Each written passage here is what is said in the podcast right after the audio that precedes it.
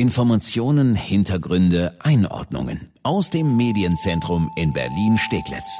Das ist Die Woche in Berlin mit Annika Sesterhen und Sebastian Pasuti.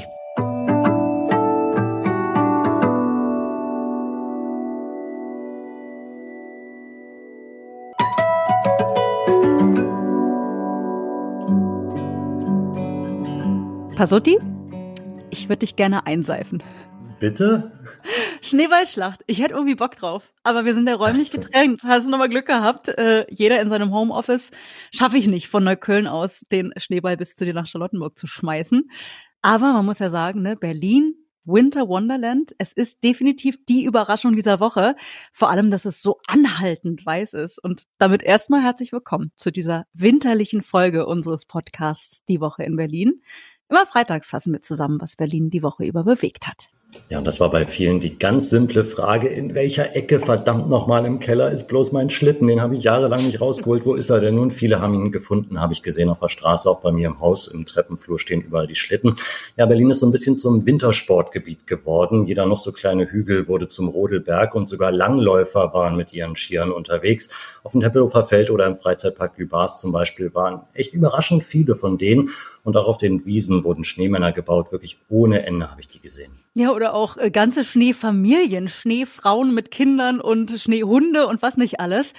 Also das Spazierengehen, eine der wenigen Beschäftigungen, die wir ja momentan so haben im Lockdown, ist auf jeden Fall noch ein bisschen schöner geworden durch den Schnee. Ich hatte auch so ein bisschen das Gefühl, dieser Schnee und dazu noch Sonnenschein, das hat die Stimmung auch durchaus angehoben in Berlin. Es war ja auch alles gleich heller, also absolute Winterfreude. Allerdings, äh, wir Berliner, wir haben jetzt nicht so viel Erfahrung mit Schnee und mit Wintersport. Es hat sich leider auch ganz schön schnell gezeigt. Ja, wir können vieles, aber Wetter können wir irgendwie nicht, schon gar nicht Schnee, so einen Schlitten unter Kontrolle zu kriegen. Ja, scheinbar erfordert das doch so ein bisschen Übung und die hatten viele nicht. Es gab ein paar miese Rodelunfälle, manchmal regelrechte Karambolagen. Auf dem Teufelsberg zum Beispiel, da musste die Feuerwehr mit zwölf Einsatzkräften zwei Stunden lang verunglückte Rodler retten. Und weil auf so einer verschneiten Anhöhe das mit der Krankentrage schlecht geht, kamen die Verletzten in eine sogenannte Schleifkorbtrage. Der Name sagt schon, darin schleift man die Verletzten hinter sich her bis zum Rettungswagen dann. Ja, wahrscheinlich hatte die Feuerwehr dieses Ding auch lange nicht mehr im Einsatz. Schleifkorbtrage, sehr schönes Wort. Es gab auch noch mehr Rodelunfälle, zum Beispiel am Friedrichshain. Da sind gleich drei Rodler ineinander gekracht. Und bei der Rettung, das war dann auch super gefährlich für die Einsatzkräfte, die wurden nämlich auch noch fast dann von den nächsten Rodlern umgenietet. Also an manchen Ecken ist der Spaß leider ganz schön ausgeufert. Was übrigens auch nicht wintersicher ist bei uns in Berlin, das sind die Dächer. Ja, in Bayern kennt man das. Da hängen an Häusern Schilder mit der Aufschrift Achtung Dachlawinen und die haben hohe Schneebretter an den Dächern. In Berlin gibt es da oft nicht genug Schutz und da musste die Feuerwehr richtig oft ausrücken, weil Eiszapfen und Schneebrocken von Dächern gekracht sind. Und dann, dann gab es leider noch einen sehr tragischen Unfall in Treptow im Karpfenteich. Ja, Karpfenteich, das klingt erstmal wie so ein eher kleiner Tümpel, wie ein Teich eben. Aber wenn Sie den kennen, dann wissen Sie, so klein ist er eben gar nicht. Dieser Karpfenteich ist doch eher ein See, mindestens so 200 mal 400 Meter groß, hat so kleine Buchten, sehr schön gelegen eigentlich. Dass der aber doch eher groß ist, das war ein Riesenproblem für die Rettungskräfte der Feuerwehr. Zweieinhalb Stunden haben sie nach einem Mann gesucht, der unter die Eisfläche gekommen war. Ja, erst hieß es, es wären Personen beim Spazieren auf der Eisfläche in den Karpfenteich eingebrochen, aber so war es dann doch nicht. Es waren Eisbader, nur mit Badehosen bekleidet. Also für mich eine Wahnsinnsvorstellung. Die waren zu viert in ein Loch in der Eisoberfläche gestiegen. Einer muss getaucht sein und dabei ist er unter die Eisfläche geraten. Er tauchte nicht wieder auf und die anderen konnten ihn auch nicht wieder finden und riefen schließlich die Feuerwehr. Mit einem Boot, mit einer Drohne, mit Wärmebildkameras und mit Tauchern suchte die Feuerwehr nach dem Verschollenen. Ja, und die Suche, die hat deswegen auch so lange gedauert, weil eben Schnee auf dem Eis lag. Man konnte einfach überhaupt nicht erkennen, ob sich und wo sich jemand unter dem Eis befand, hat uns Dominik Preetz von der Berliner Feuerwehr auch nochmal gesagt. Die Person konnte dann nach rund zweieinhalb Stunden gegen 11.25 Uhr äh, circa 15 Meter vom Ufer entfernt durch unsere Taucher ausgemacht werden, wurde dann gerettet, in einen Rettungswagen verbracht und im Rettungswagen dann von einem Notarztteam behandelt die Person ist letztendlich mit dem Rettungswagen unter Reanimationsbedingungen in eine Spezialklinik transportiert worden. Ja, das war am Mittwoch und einen Tag später dann leider die sehr traurige Nachricht, der Mann hat das nicht überlebt. Er war einfach zu lange unter dem Eis bei diesen krassen Temperaturen. Furchtbare Geschichte. Und übrigens auch was das Spazieren auf den Eisflächen angeht, auch wenn viele Gewässer ja inzwischen doch ganz zugefroren sind, die Feuerwehr, die warnt ganz dringend davor, das Eis zu betreten. Tja, nur halten sich längst nicht alle an diese Warnung. Nur mal ein Beispiel. Auf dem Weißen See sind unter anderem ganze Familien sogar mit Kinderwagen spazieren gegangen. Da kam sofort die Polizei. Michael Neisse von der DLRG hat uns nochmal erklärt, warum es niemals grünes Licht dafür geben wird, auf die Seen zu gehen. Nein, aus unserer Sicht und auch die Behörden werden solche Eisflächen nie freigeben, weil man nicht weiß, äh, wie sich darunter das äh, Wasser bewegt oder auch nicht. Und je mehr sich das bewegt, desto dünner ist die Eisfläche. Es ist lebensgefährlich, zur Zeit auf das Eis zu gehen. Man kann nur davon abraten.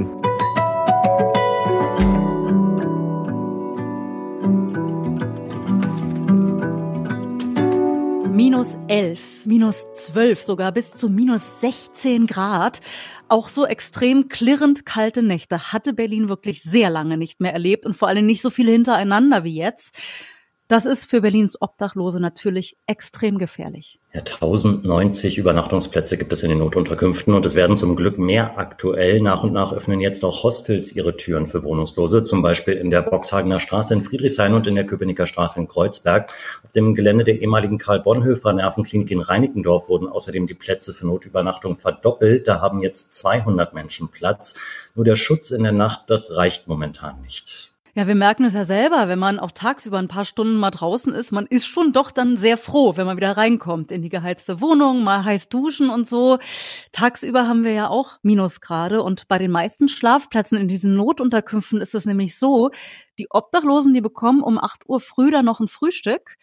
Und dann werden sie aber wieder rausgeschickt auf die Straße und die dürfen dann auch erst abends um 20 Uhr normalerweise erst zurück so lange dann in der Kälte draußen, das ist nicht nur kaum auszuhalten. Stellen wir uns mal vor, bei minus sechs Grad, dann vielleicht noch alkoholisiert, wenn man da einschläft, da merkt man die Kälte nicht. Das ist wirklich lebensgefährlich. Ja, genau. Deswegen gibt es in dieser Woche einige Änderungen. Die Notunterkunft der Stadtmission in der Lehrterstraße im Tiergarten, die öffnet zum Beispiel übergangsweise auch tagsüber zwischen 13 bis 16 Uhr.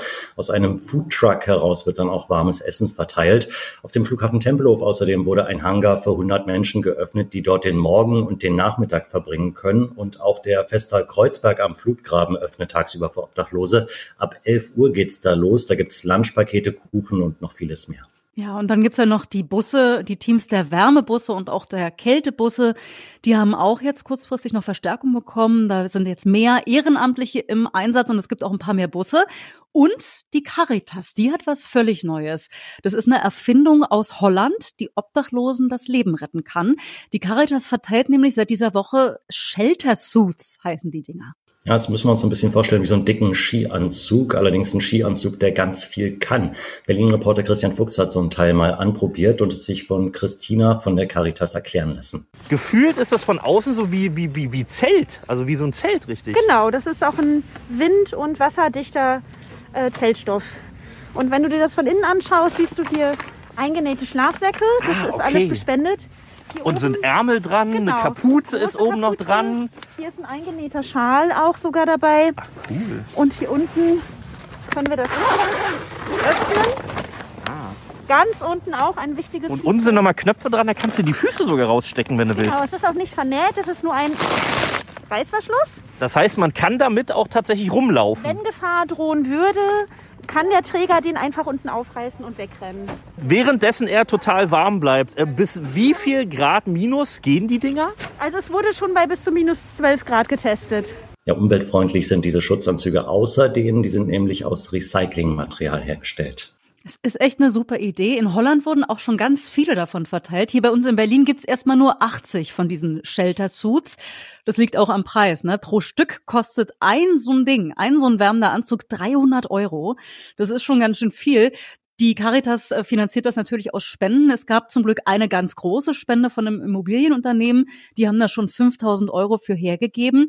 Ob in Zukunft noch weitere von diesen Multifunktionsanzügen angeschafft werden, die Caritas will es auch so ein bisschen von den Reaktionen der Leute abhängig machen, sagt Thomas Gleisner. Wenn es gut läuft, wir müssen dann auch gut sehen, genau hingucken, was sagen die Obdachlosen dazu? Finden die es gut? Finden sie es hilfreich? Dann werden wir das auf jeden Fall ausweiten.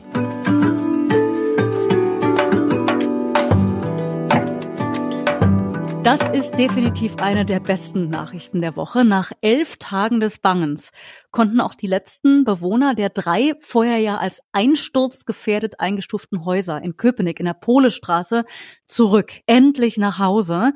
Die Statiker haben alles nochmal geprüft. Es gab Entwarnungen. Nur vier Wohnungen, die bleiben erstmal unbewohnbar, aber auch da gibt's inzwischen eine Lösung. Ja, wir haben mit Paul Gerhard Lichtentäler von der DGWO gesprochen und der hat uns gesagt, dass sie allen Mietern angeboten haben, in eine endgültig andere Wohnung zu ziehen. Das haben einige Mieter auch angenommen und die vier, die an der Giebelseite wohnen, werden also eine neue Wohnung bekommen. Das heißt, für die umziehen in den nächsten Wochen. Ja, bei den drei Häusern war ja bis vor kurzem noch völlig unklar, ob die überhaupt je wieder bewohnbar sein würden, nachdem durch Baupfusch eine Baugrube nebenan mit Wasser vollgelaufen war und Risse in den Wänden entdeckt wurden. Aber das Ergebnis der statischen Prüfung, die Häuser müssen nicht abgerissen werden. Die Wohnungen sind bewohnbar, außer eben diese vier, die zur Giebelwand zur Baugrube hin rausgehen, die müssen komplett saniert werden. Ja, die Giebelwand, die ist ja jetzt mit so großen Holzpfählen weiterhin abgestützt. Die Bewohner, die bekommen ja jetzt neue Wohnungen und, und das war eben auch eine Riesensorge, die dürfen zum Glück auch reingehen in ihre alten Wohnungen und wenigstens ihre Sachen da rausholen. Einige haben wirklich gedacht, dass sie diese Sachen nie wieder bekommen, dass sie all ihr Hab und Gut verlieren für immer. Jetzt aber großes Aufatmen nach dieser Zeit der maximalen Verunsicherung und Sorge. Unsere Kollegen, die dort angerufen haben, die haben die Mieter teilweise bei ihren Familien und Freunden beim Abendbrot erwischt und da gab es wohl auch Freudentränen und große Begeisterung, dass diese erlösende Nachricht kommt. Ja, ich glaube das sofort. Ich hätte auch geheult vor Erleichterung. Also endlich alles wieder gut da in Köpenick nach elf Tagen der Aufregung. Ich glaube, diese Zeit werden die Mieter niemals vergessen. Danke, dass Sie reingehört haben in unseren Podcast Die Woche in Berlin und wir hören uns ja bald wieder. Unseren Podcast gibt es ja jede Woche neu. Immer freitags. Da fassen wir immer die Top-Themen der Woche für Sie zusammen. Finden Sie überall, wo es Podcasts gibt und auch auf berlinerrundfunk.de und erst2.de. Und natürlich freuen wir uns, wenn Sie uns eine gute Bewertung bei iTunes da lassen oder uns gerne auch auf Spotify folgen. Dieses natürlich, wie du das gesagt hast. Ach Gott, wie schön. Schleim. ja. Wir lieben Sie. Wir freuen uns auf jeden Fall, wenn Sie regelmäßig bei uns reinhören. Vielen Dank und bis dahin eine schöne Woche.